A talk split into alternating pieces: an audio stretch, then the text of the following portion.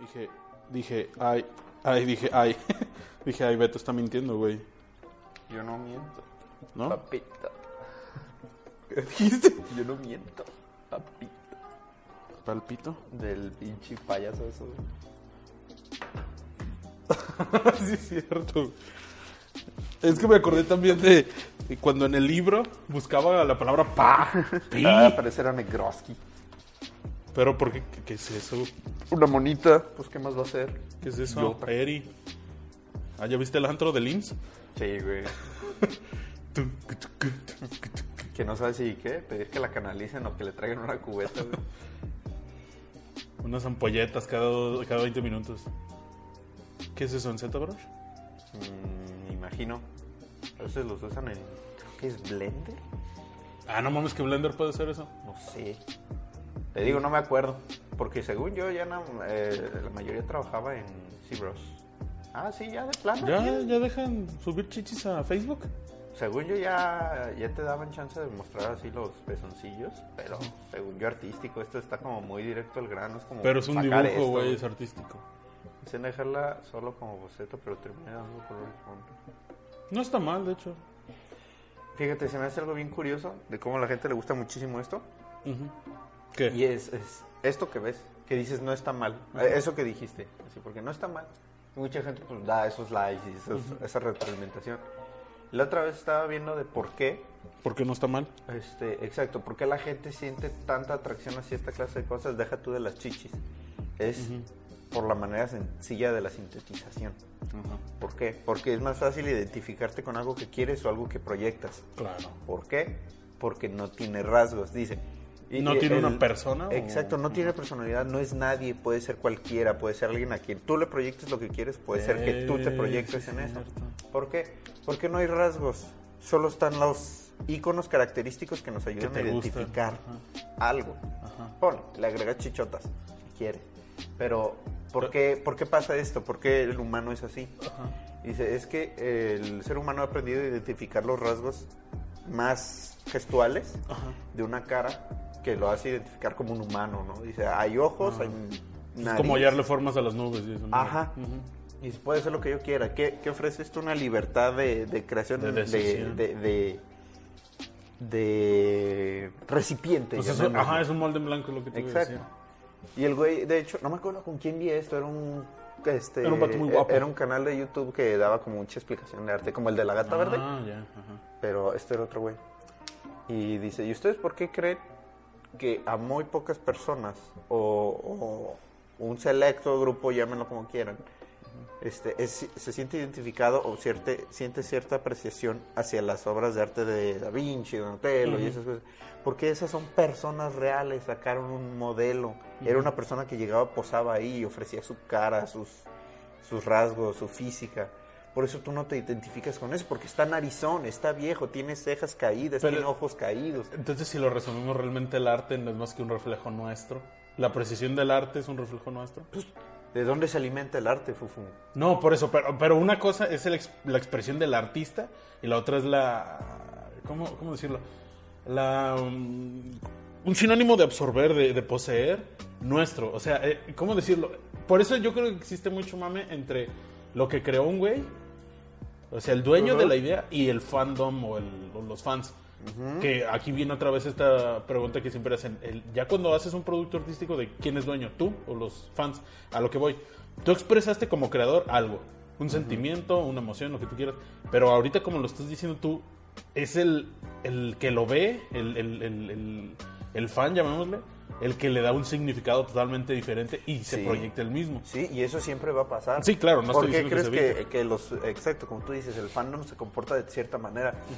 Porque tú como creador que diste una visión o algo así, este, que tiene principio y fin, que va de cabo a rabo y que expresa algo totalmente Diferente.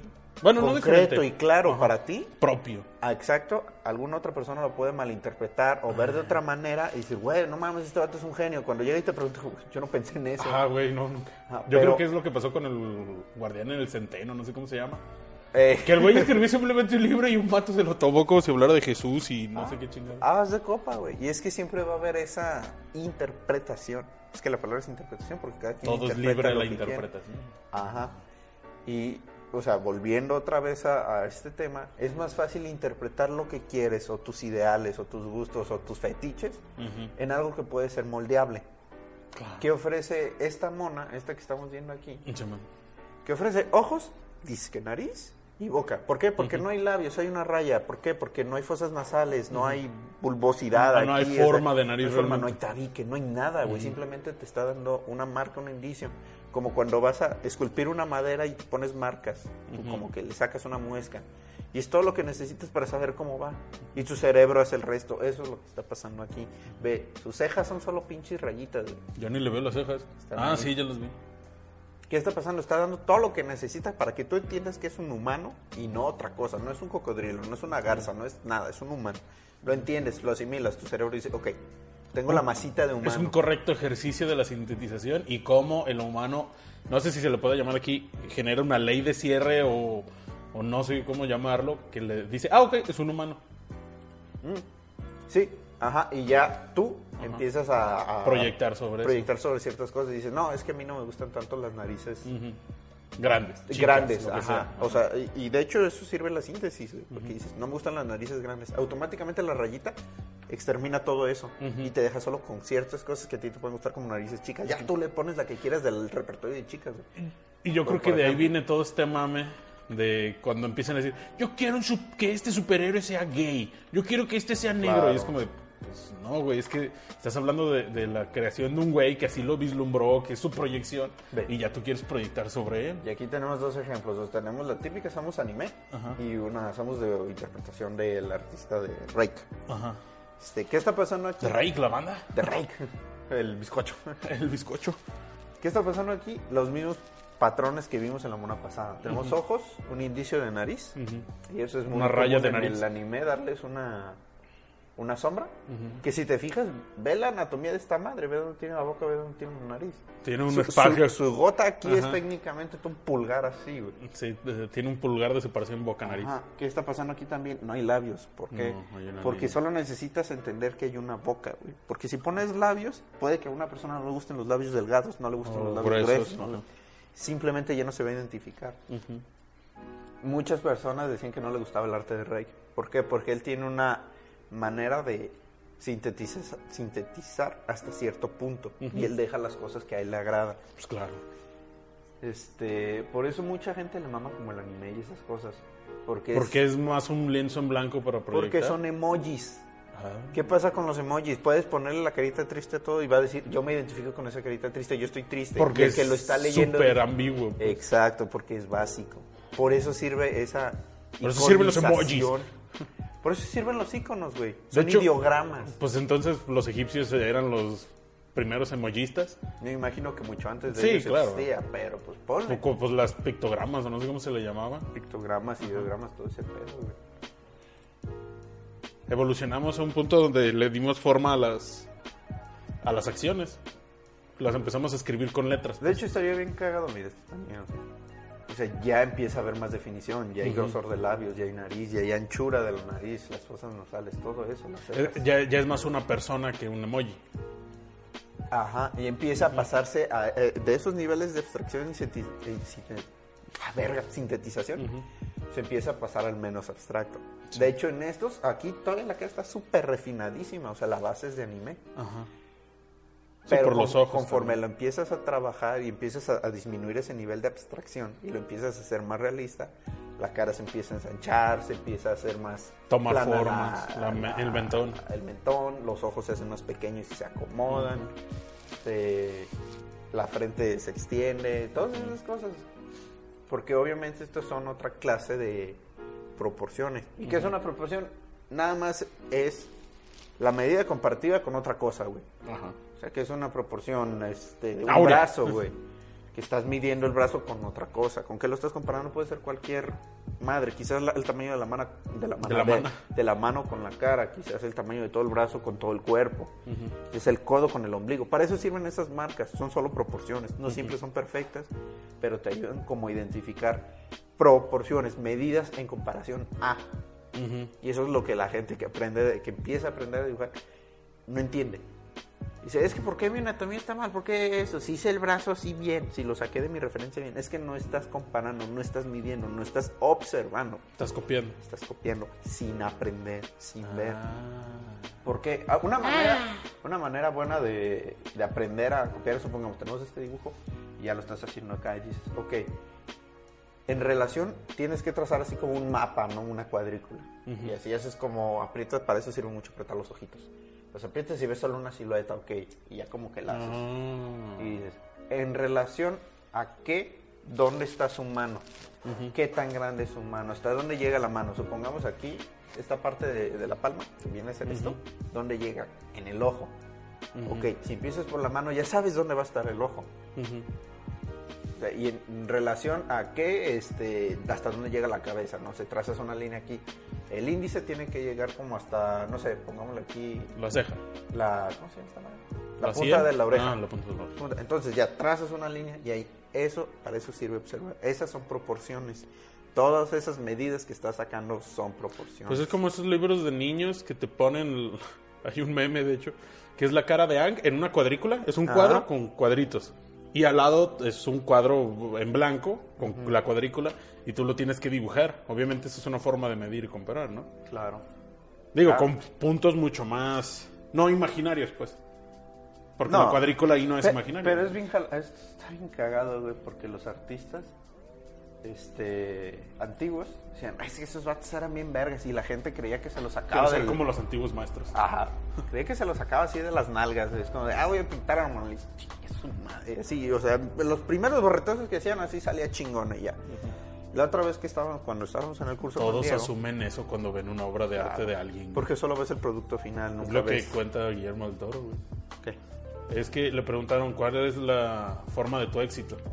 O cómo definirías tu éxito. Total, el, eh, Guillermo del Toro empieza a argumentar que el éxito no existe. Y que todos lo ven como si hubiera sido así. Su éxito fue un chasquido de dedos alatanos, ¿no? Eh, Y dice, no es cierto, eh, para mí eh, mi carrera es como un choque y tú lo estás viendo desde fuera. Tú desde afuera ves el choque y ves que ta, se metió un putazazo y el güey sale vivo, ¿no? Para ti eso fue el choque. Para mí fueron cinco años en lo que impacté en el carro, otros cinco en lo que me estampé en el volante, Eh. otros cinco en que salió la bolsa de, de aire y me metí un madrazo. Yo lo vi así porque yo estoy dentro del auto y el auto es tu carrera.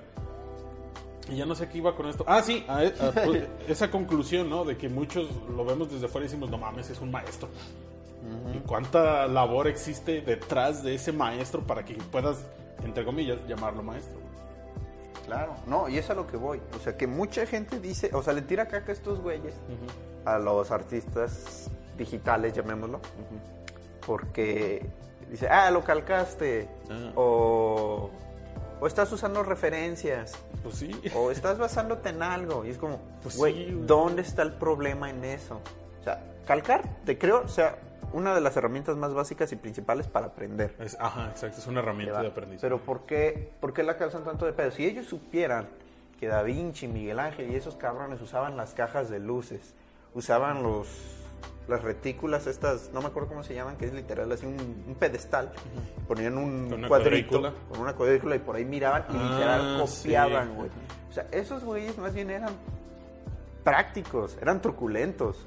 Pues O sea, más bien entendían el objetivo de lo que querían Claro, claro. O sea, sacaban las proporciones y ellos veían las maneras cómo poder trans- sí, traducir esas proporciones lo más fiel posible.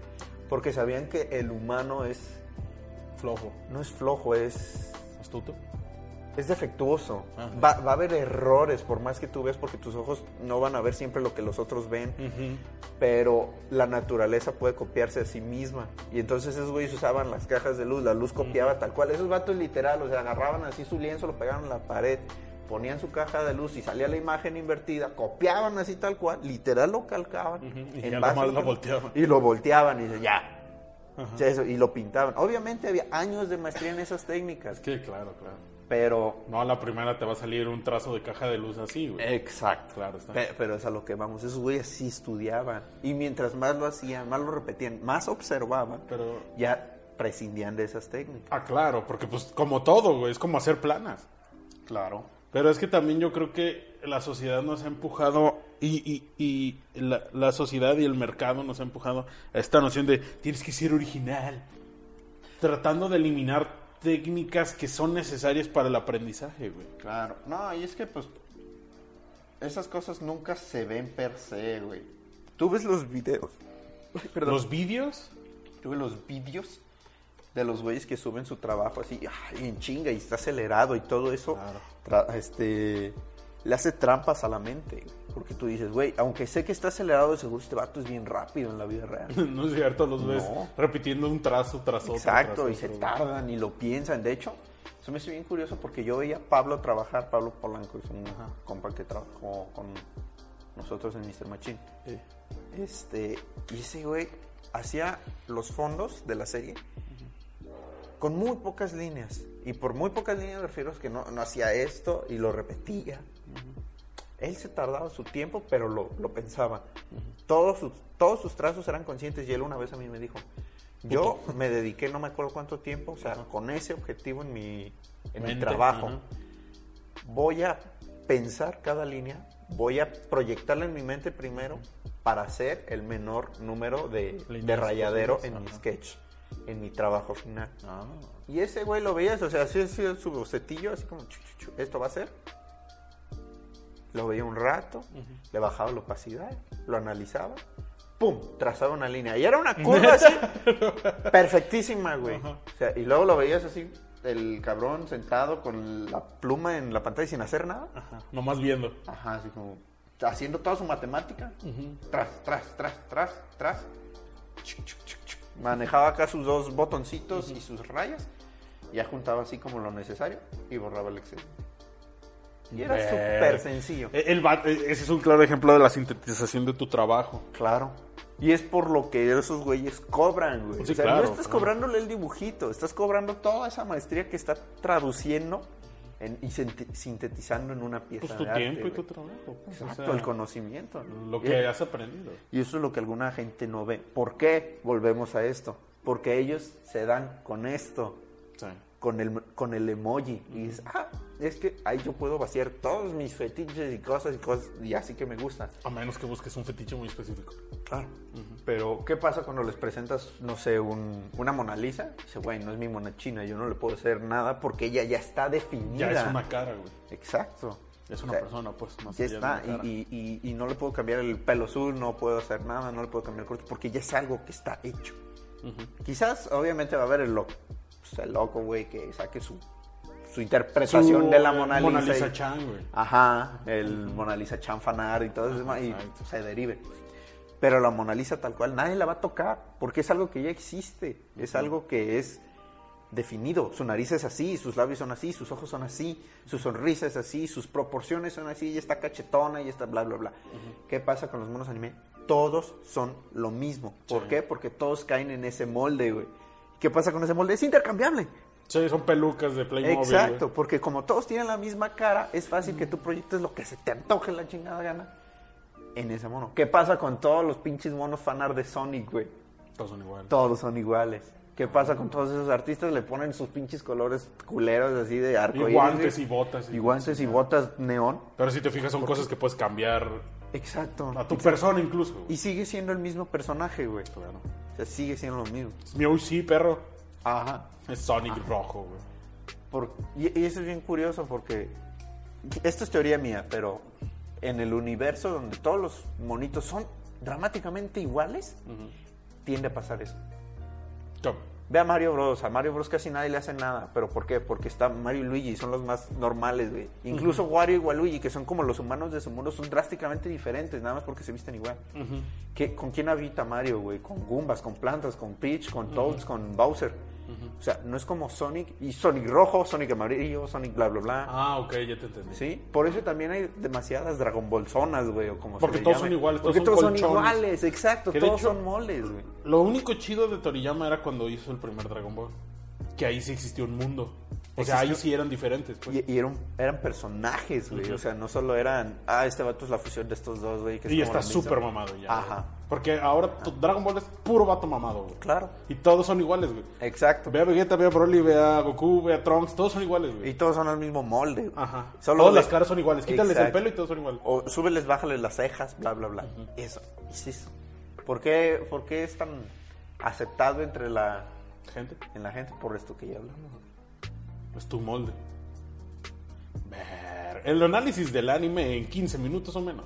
Y está grabado. Está grabado. Pero sí.